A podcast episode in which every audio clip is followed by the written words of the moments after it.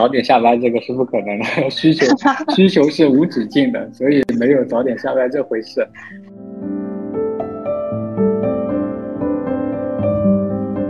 AI 我们能，我们是能直接看到它图案的。我们我觉得也不用去揣测它的一些呃情绪啊，或者是灵魂啊。我觉得对于我们来说，我们把它当成一个工具来使用，其实就可以了。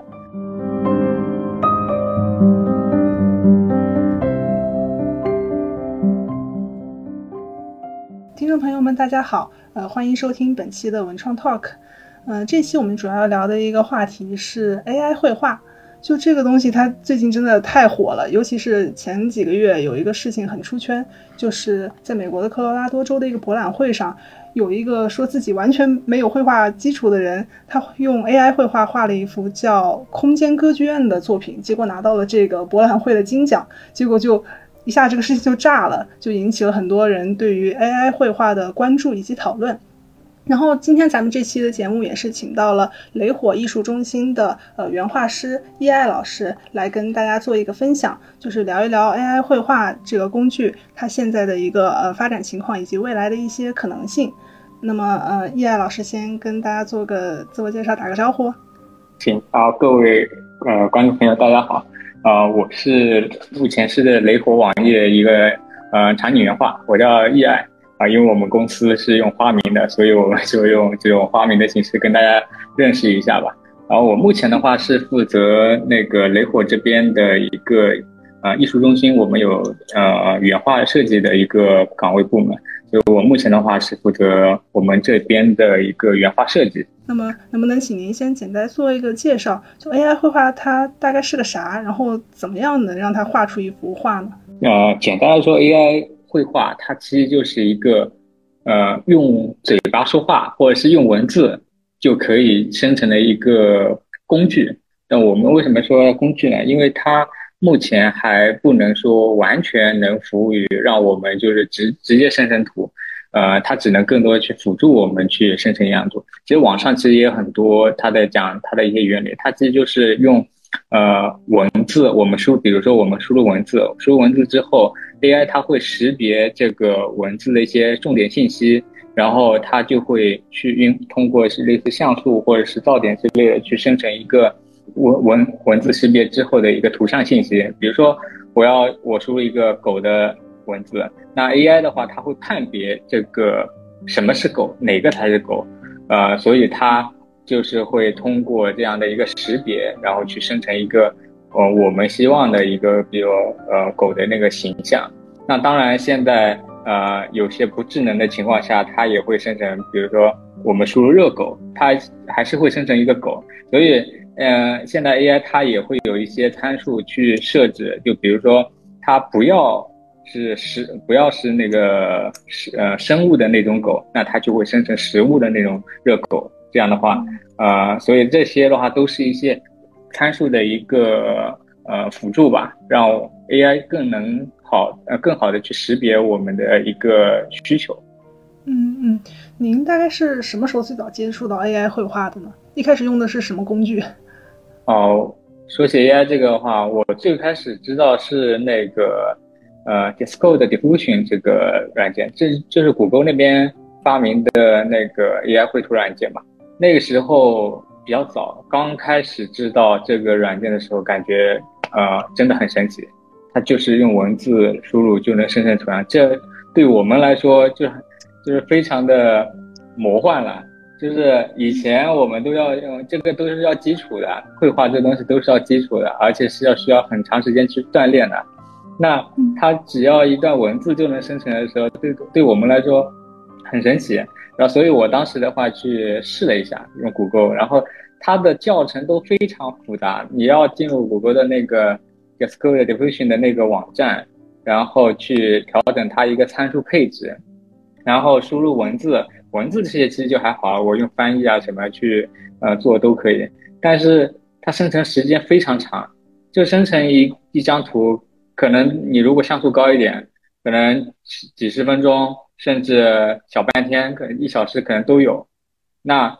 这个也就导致我后面就没有持续下去的一个原因，因为它有时候还要挂机挂着，挂着的话，嗯，我还不能把它呃就是熄屏或者是断开，因为断开的话它就是会报错，就不能生成。然后那个时候大概是二月份、三月份的时候吧。后来的后来，真正让我嗯觉得 AI 这个东西真的很厉害的是那个大概在六七月份的时候，那个 Mid Journey 那个呃出来，它免费给你生成二十五张，二十五张左右。嗯，后面的话都是要付费，但是你一旦尝试了这个二十五张之后，大概率肯定很多人就会去付费，因为它生成速度非常快，就是它。你输入一段文字，它立马就能生成，呃，就是十几秒或几秒钟之内，它就能给你生成四张图，很快。所以，呃，二十五张的这种权限其实很快就用完了。Midjourney 生成的效果其实更偏艺术性，所以我们，呃，对我对这个东西其实还是挺感兴趣的。后来我就是也去充了会员，找了各种办法，因为它是需要境外的一些账户啊之类的，所以。呃，尝试一下，感觉还是挺有意思的。那它其实有点像游戏一样，就是十几秒给你一个结果，也给你一个惊喜，然后我又可以把它那个去细化。之后的话，就是从其他地方往呃微博啊，或者是其他大佬的一些那收获一些信 AI 相关的信息吧。啊，AI 就是发展的特别快，就是这是我的感受。嗯嗯。那我感觉听上去就是像在开一个盲盒一样，因为我自己就是简单的尝试过，但是我当时就是用的是那个 Mid Journey，其他的我没试过，就不太清楚。嗯，现在市面上几款常用的那种 AI 绘画工具，它各自有什么特点吗？有什么优劣势？嗯，我目前接触最多的其实就是 Mid Journey，就是嗯，我那个七八月份的时候接触的就 Mid Journey，还有知道一个 Stable Diffusion，还有一个。D L two 那个是那个 O OpenAI 公司他们那个嘛，所以它但是呃，觉得我觉得比较友好的其实就是那个 Mid Journey，因为其其他的软件它要么就生成的门槛非常高，要么就是呃它的参数都非常复杂复杂。Mid Journey 它那个的话，主要是有一个比较好的一个社区群体吧，大家都可以，它有一个。呃，比如说展示的一个网站，大家都可以从它的就其他大佬他们生成的一些图，我们可以知道它的一些呃关键词啊，或者是一些信息啊，所以我们能去了解到的一个途径就非常直观，每个人都能看到，呃，很多人生成比较好的图，我们都可以去呃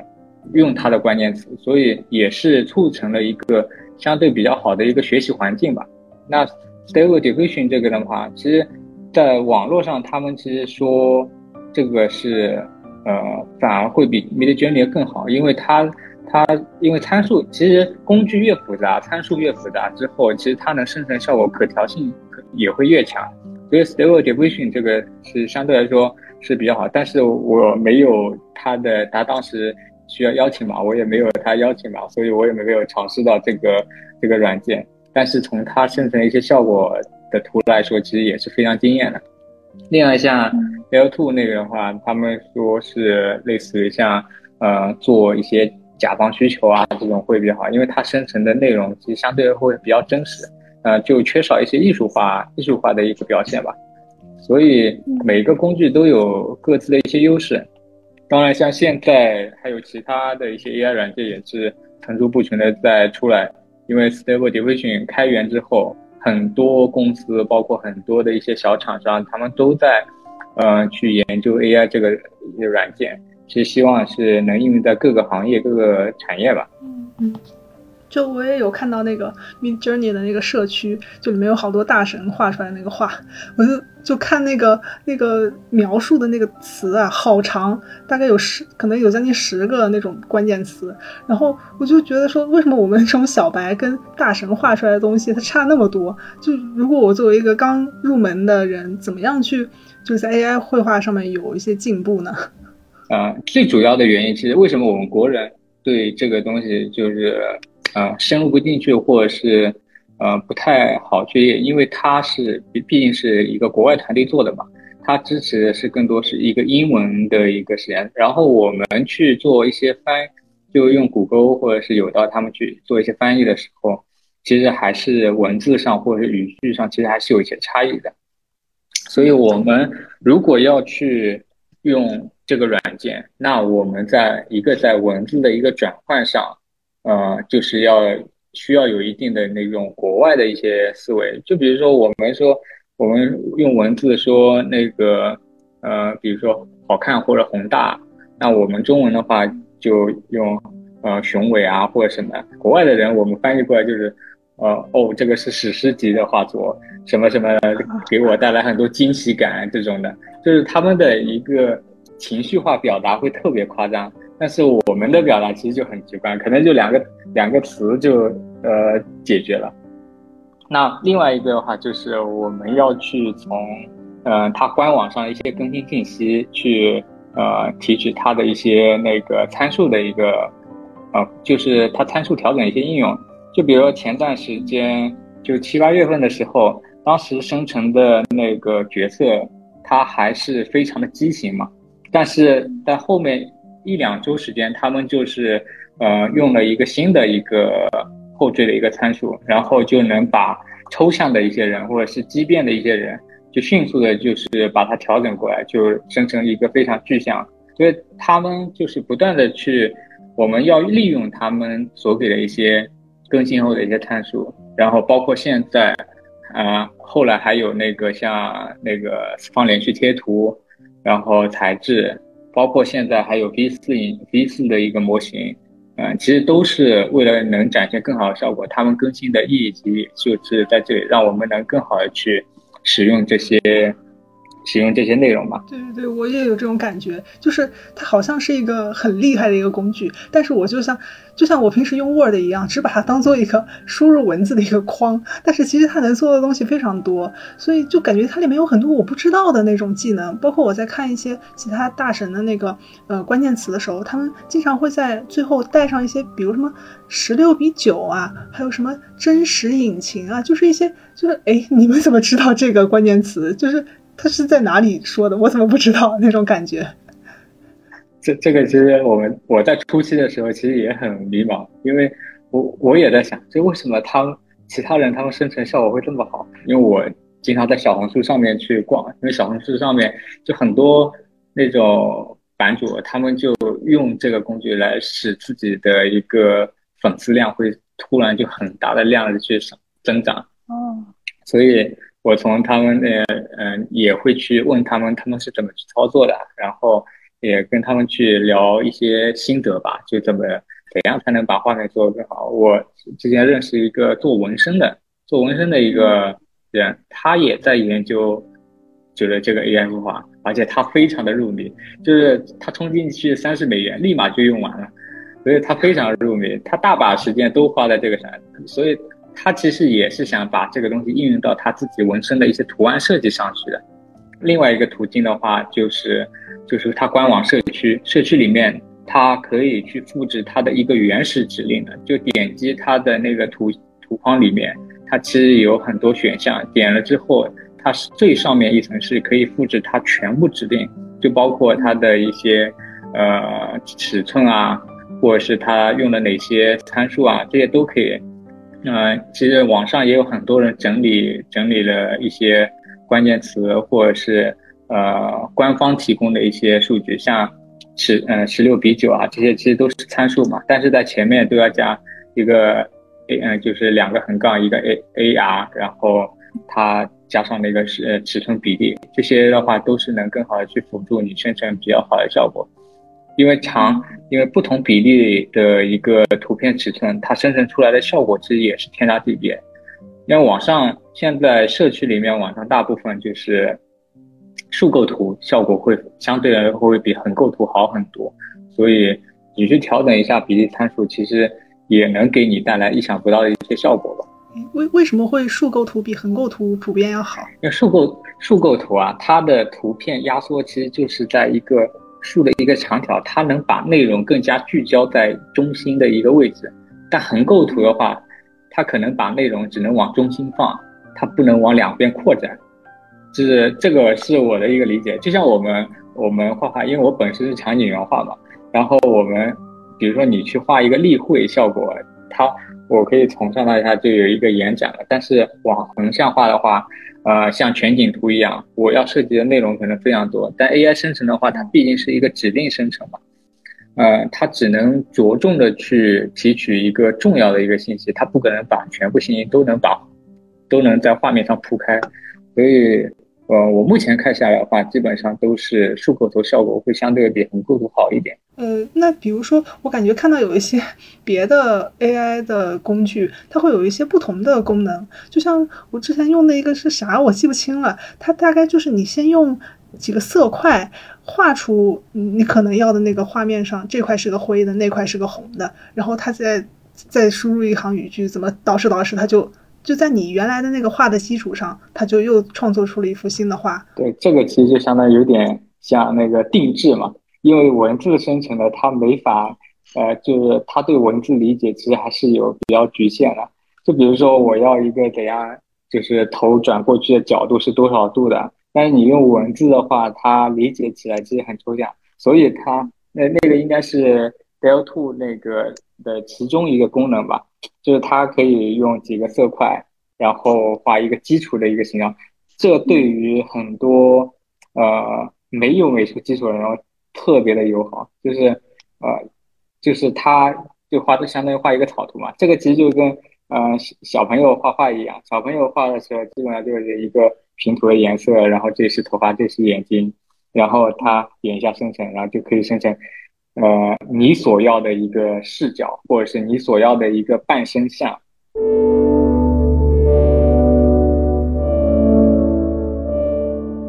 那您在使用的时候有没有就是感觉到 AI 绘画它在某一些方面，它在画某一些东西的时候就不是那么的擅长？就我个人感觉，它会在画中国文化相关的东西的时候，它就完全理解不了。就比如说之前我有一次是呃在那个 Mid Journey 上看到有人 在画什么拜登和特朗普的那 CP 图，就很鬼畜。然后然后那个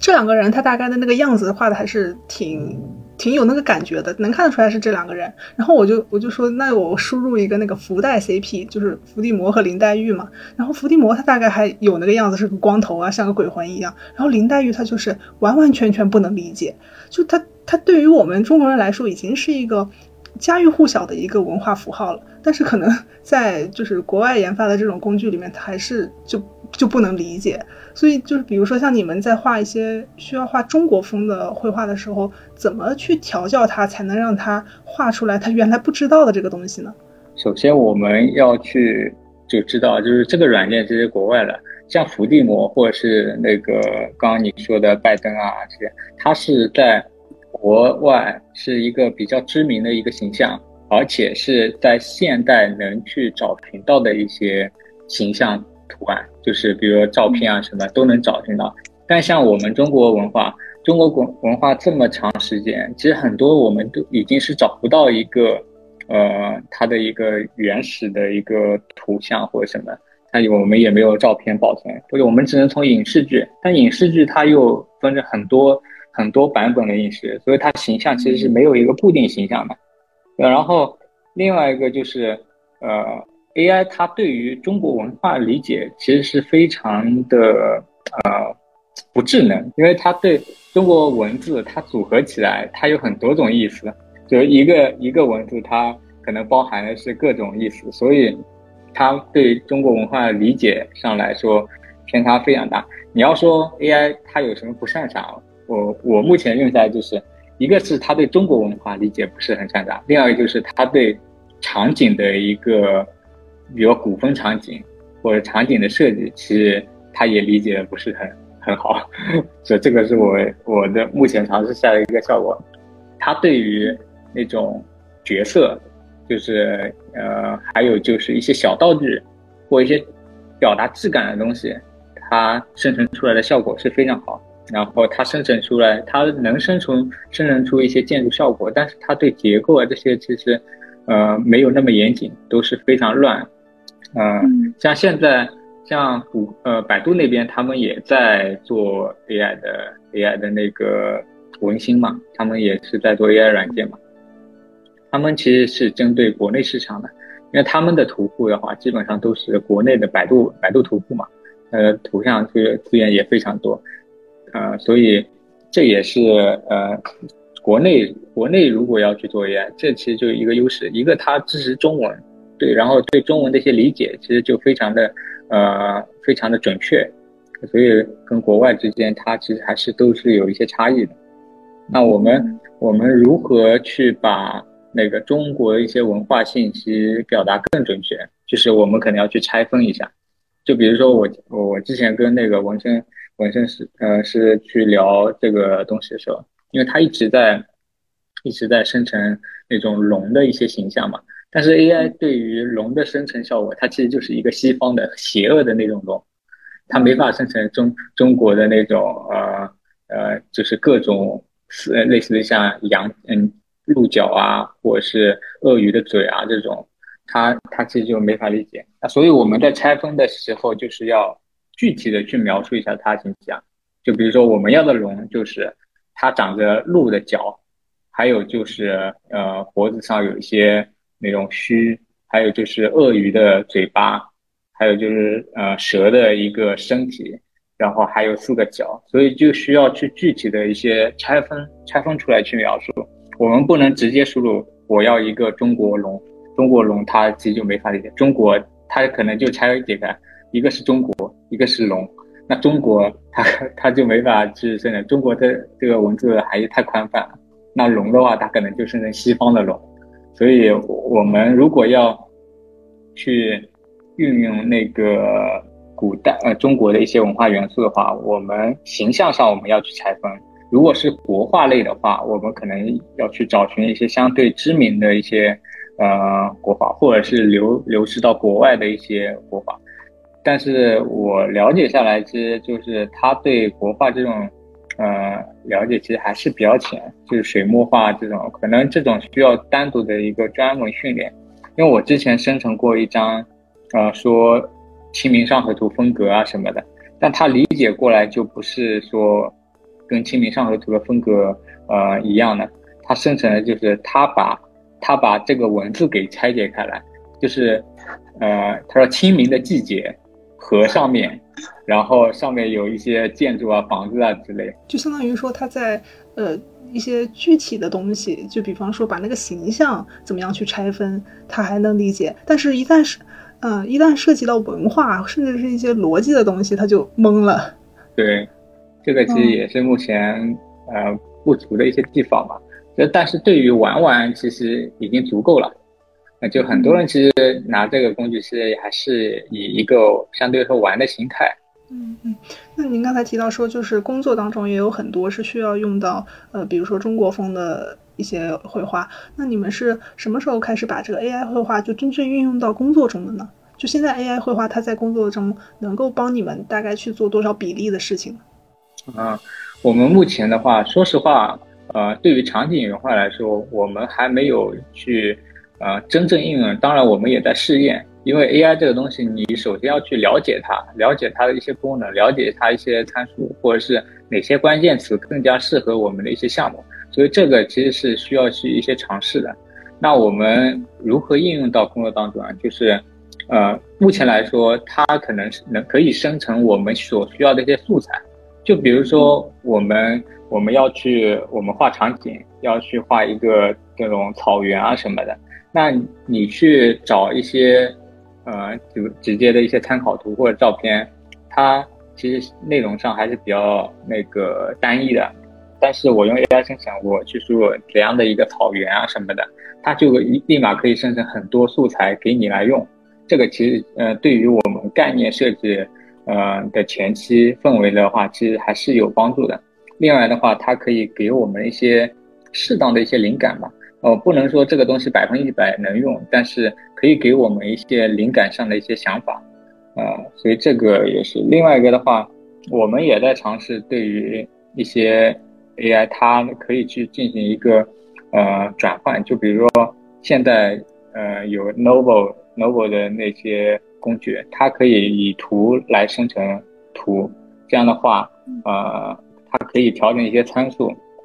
然后这些调整参数之后，它可以先转换成那种二次元啊这种图案。这个其实在我呃，虽然我项目没有，但是我们其他其他那个团队一些项目，他们其实是有去应用，它设别特别适合一些二次元或者是奥迪类型的一些项目，因为奥迪类型的项目，它其实还是以一个绘画为主嘛，绘画为主之后，它我可以生成之后，然后我再去类似于发外包，或者是我找团队内的人去修图，这些其实都可以。那这样的话，可以极大减少一个工作的一个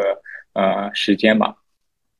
那呃，还有其他的话，像图 UI 图标，像其他的一些呃在线互娱，他们其实也在做这样用，已经实际应用起来了这些。因为 UI 图标这些都是小类型的东西，而且它对像素的呃之要求不高，所以 AI 因为 AI 生成的图，它本身图不会特别大。然后像 UI 的话，它本身就是它需要缩小了，缩小之后，它只是看了一。看的一个大效果，一个形状和那个内容，它对里面细节花纹其实要求就没那么高了，所以它对 UI 的一些道具生成其实效果也会非常好。嗯，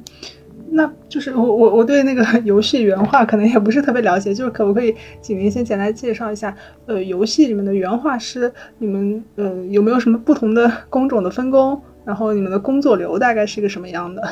啊，我去简单介绍一下，就是我们游戏里面场原画的话，其实是分为角色原画、场景原画。那美术它整体来说应该都是归属于一个美术人员。那美术的话还有 GUI 这些这三个类型的话，基本上都是需要一定美术的一个基本功和绘画基础的。所以 AI 是跟我们息息相关的一个岗位。然后，嗯，不管是角色原画还是呃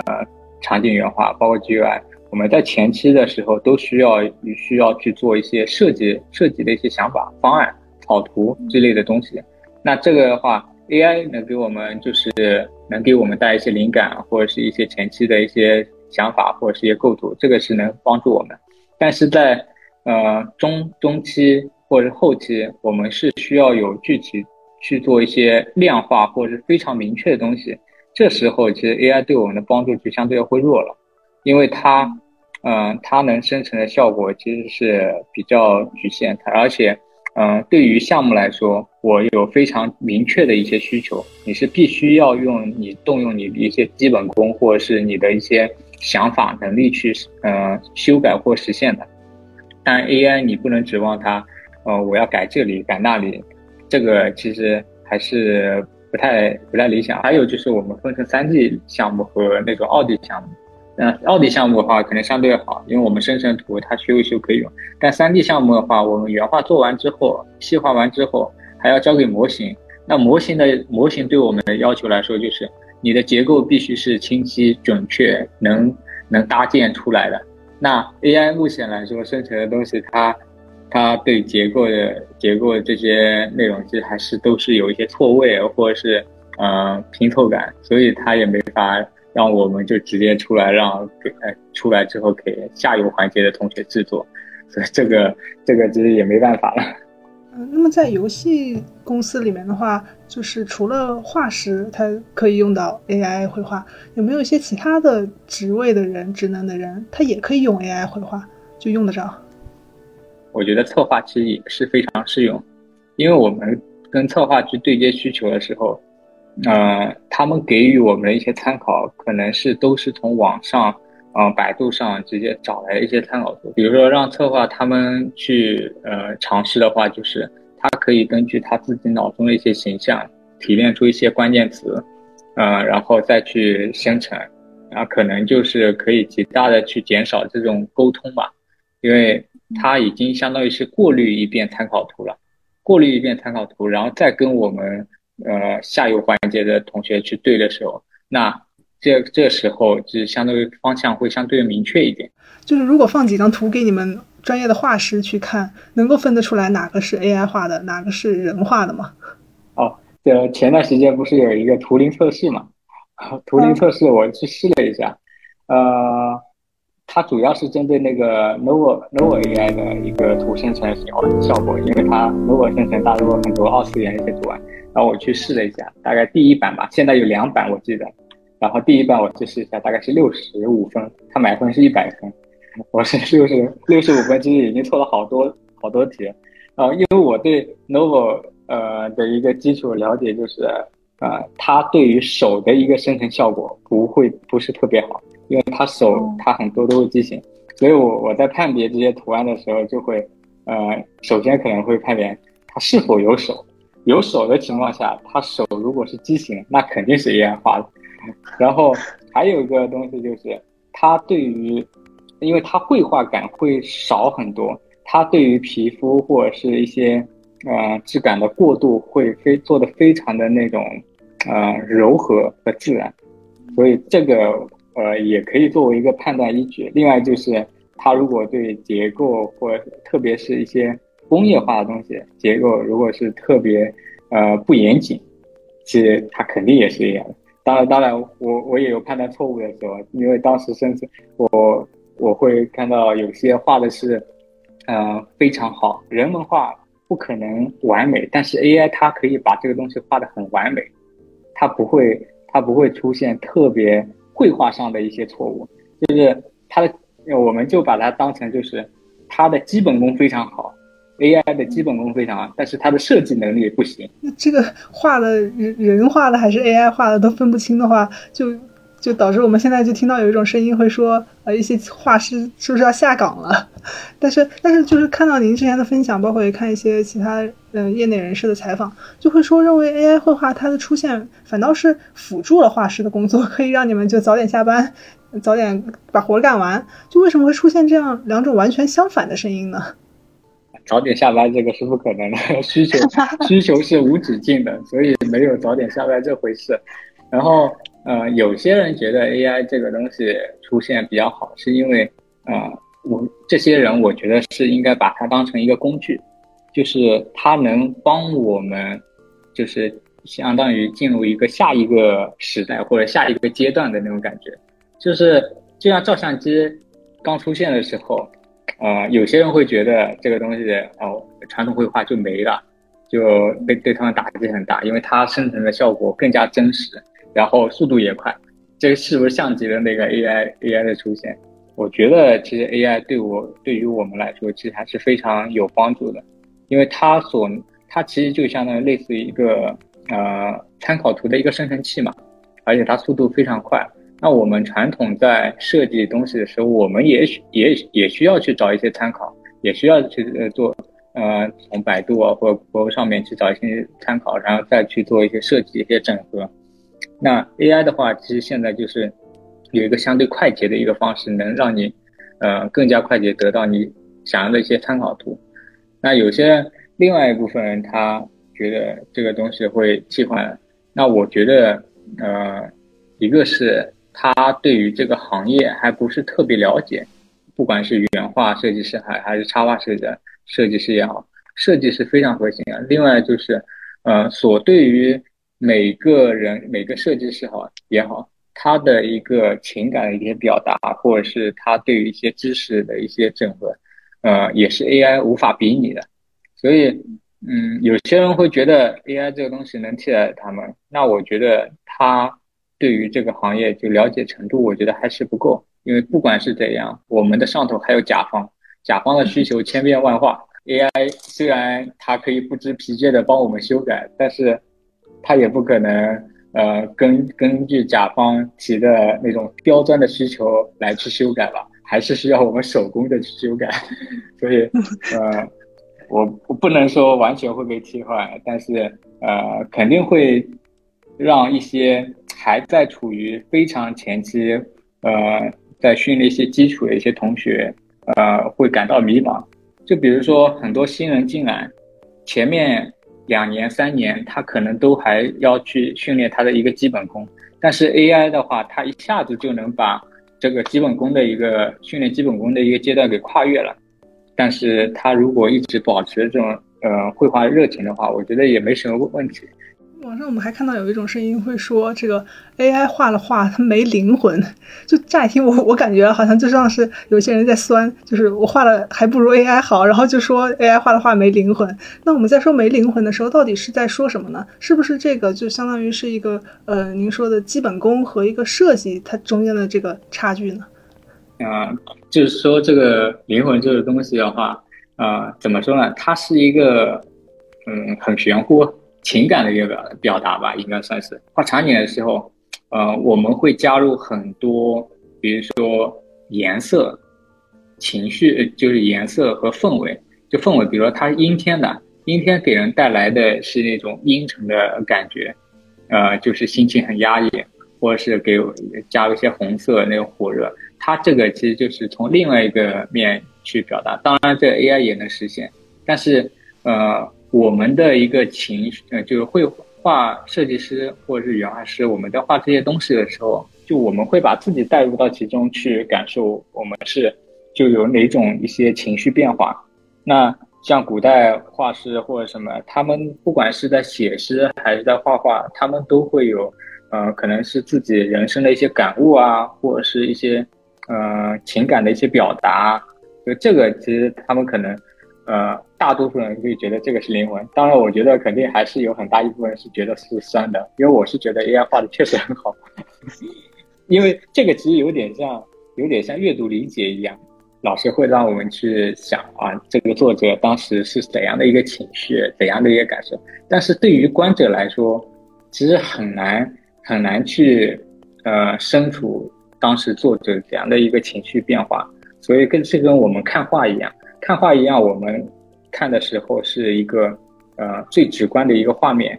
但是你要去深入去挖掘这个。画师他在画这个东西是什么样的一个情绪？是悲伤的还是生气的？你这个很难去理解，我们只能从画。所以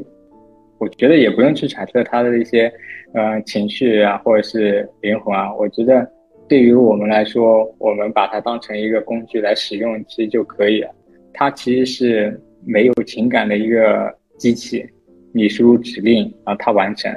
它是没有一个。人为的一个加工，或者是它没有自主的一个意识，所以的大家就会觉得这个东西是没灵魂的。我比较好奇啊，就是呃，你们现在在做的游戏里面有没有哪个游戏是用到了 AI 绘画，然后像我们普通玩家就已经可以体验到的？我参与的项目是没有，因为我参与更多都是 3D 项目，但是我所知道就是外部其实有做这种小型项目。就是类似于就剧情项剧情文字奥地利的一些项目，他们就独自可以制作的。当然，我是我不方便透露它是什么项目。呃，它是他们是有做这些用 AI 直接生成的效果，可能还要再修一下。今年就是好多大厂都在宣布说自己在研发那个 AI 绘画工具，像什么谷歌啊，还有什么微软啊，这些都有宣布，而且甚至谷歌一下就发了俩。而且 都是发布的时间很集中，就是那个竞争的意味也蛮强的。嗯，他们现在主要是在往哪些方向去发力，去把它做得更好？在往哪些方向去卷呢？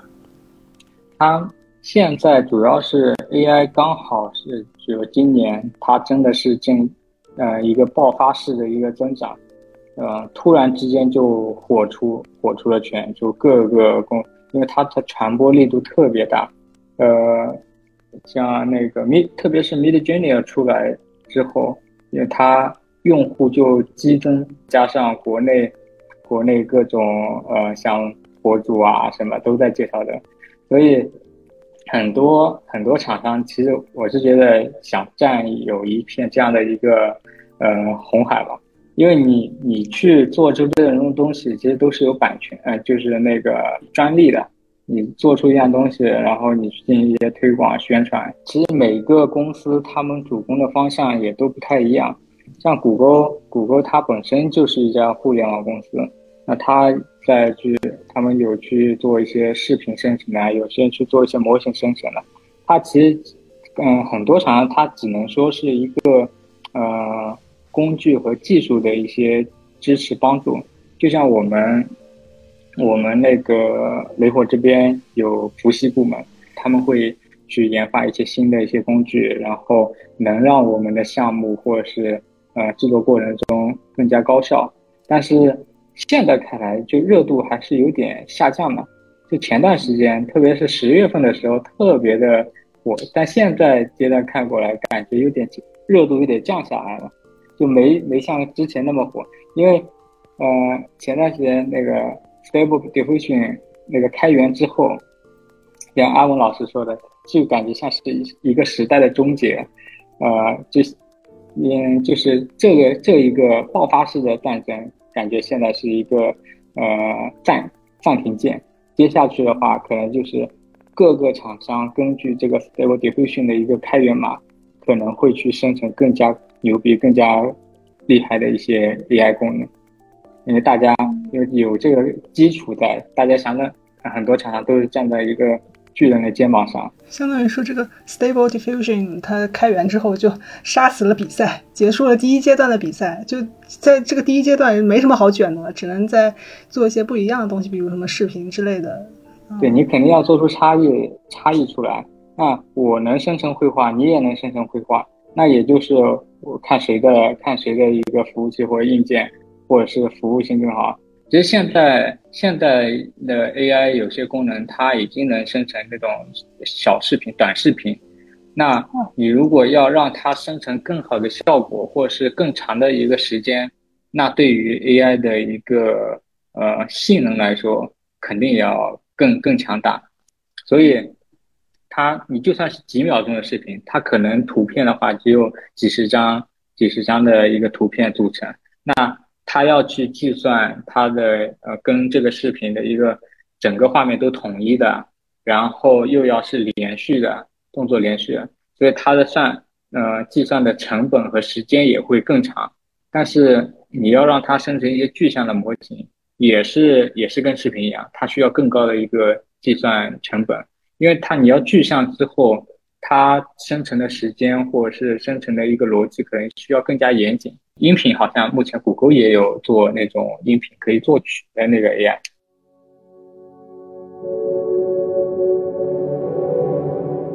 如果普通人他不把这个运用到工作中，他只是当一个玩具自己玩一玩，就是您现在有没有看到一些什么比较有趣的那种玩法？就现在现在这种呃小短视频或者是小表情包，然后像那个小头像。其实是都是可以通过 AI 去生成，但我不用求人了，我可以自己，可以自己生成来用。这个其实也是挺挺有意思的。有些，呃，因为对于画画来说，画画这个门槛一下子就没了。但是对于大部分的小白玩家来说，我生成这些图，更多是类似于像，呃，取悦自己，因为它还是如果你要商用，它还是有版权的一些问题嘛。那。玩玩其实更多还是一个取悦自己，就像现在小红书上面很多很多的一些 UP 主啊，他们其实就已经是把自己称为，比如说是 AI 绘画师啊，AI 数字绘画师之类的。那这个能给他们带来很多的一些流量和粉丝。啊，刚好 Midjourney 前期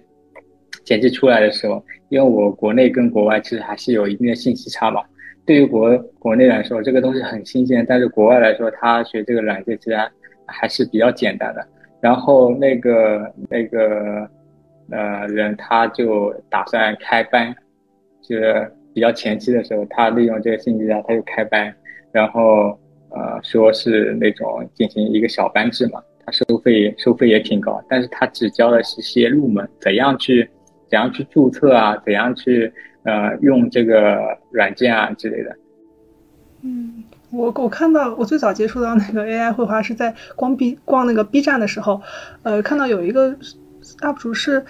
用 AI 绘画把那个经典的歌曲里面的每一句歌词给生成一个画面，然后他有的画面就会莫名的生成的哇，就是人类想不到那么的，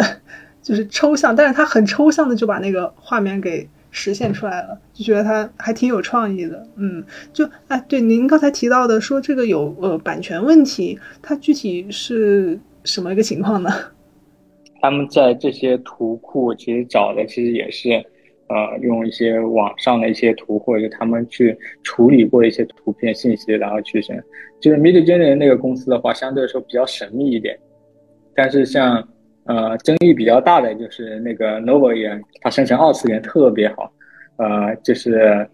已经达到了大师级的那种程度。Nova AI，但是它有很大的一个版权问题，特别在日本那边引起了很多画师的一些反响，因为它的图库的一些来源，因为我们不管是用呃哪个软件，它都需要用一些图去训练它。那 Nova AI 的话，它用的是呃一个日本的一个网站，它这个网站的话，大家可以上传，不管是从哪里搜集来一些图，然后打上标签，让更多人很好的去从这个网站去搜搜索。这个刚好，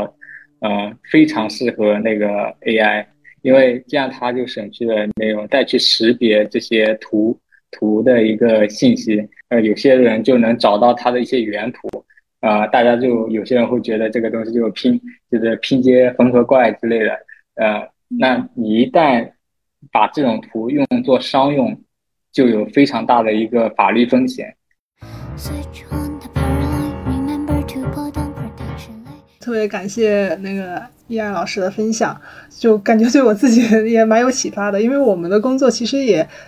就是跟你像你们和那个策划之间的关系有点像。像我是一个编辑嘛，就有可能有的时候也要写一点文案，然后去给画师去去看。然后有的时候写的东西就词不达意，然后我只能画那个火柴人去去表达。但是也许以后可以呃尝试一下用 AI 去和画师去沟通。还挺有意思的，对，这样就比较直，对他来说就比较直观一点。如果听众朋友们有任何的关于 AI 的问题，或者说你自己的体验啊、想法，都可以在评论区和我们交流。然后你也可以在小宇宙、喜马拉雅、网易云音乐搜索“文创 Talk” 订阅我们的节目。每期播客的文字稿也会在公众号“网易文创”同步更新。感谢老师，也非常谢谢你的邀请吧。拜拜，拜拜。